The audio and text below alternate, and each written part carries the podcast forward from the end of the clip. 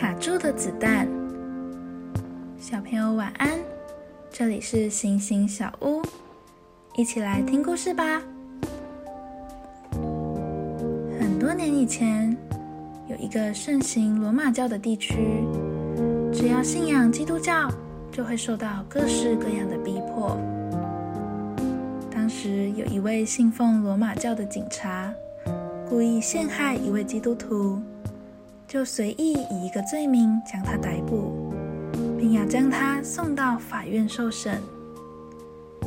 途中，他们来到一个非常偏僻的荒郊野地。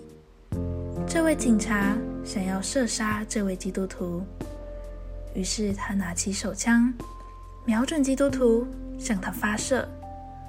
但无论怎么扣扳机，就是无法将子弹发出。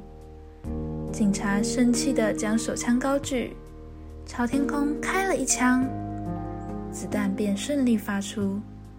但若指着这位基督徒时，总是无法顺利射击。只见基督徒口中不断的祷告，警察不甘心，又往天空射了一枪，果然子弹又发了出来。连续了好几次，都是同样的结果。警察只好放弃了，继续押着这名基督徒前往法院。到了法院，因为警察也提不出这名基督徒的犯罪证明，因此便无罪释放了。基督徒向神献上感谢之后，便开开心心的回家了。想一想，你觉得为什么子弹会卡住呢？你觉得因为遵守神的命令而受苦是值得的吗？今天的经文是但以理书三章二十五节。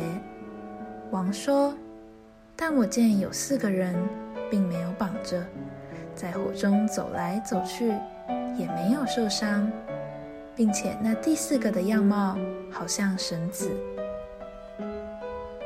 我们一起来祷告。亲爱的天父爸爸，我愿意遵从你的吩咐，不是因为要得到什么好处，也不是要得到人的称赞，而是单单为了讨你的喜悦。奉主耶稣基督的名祷告，阿门。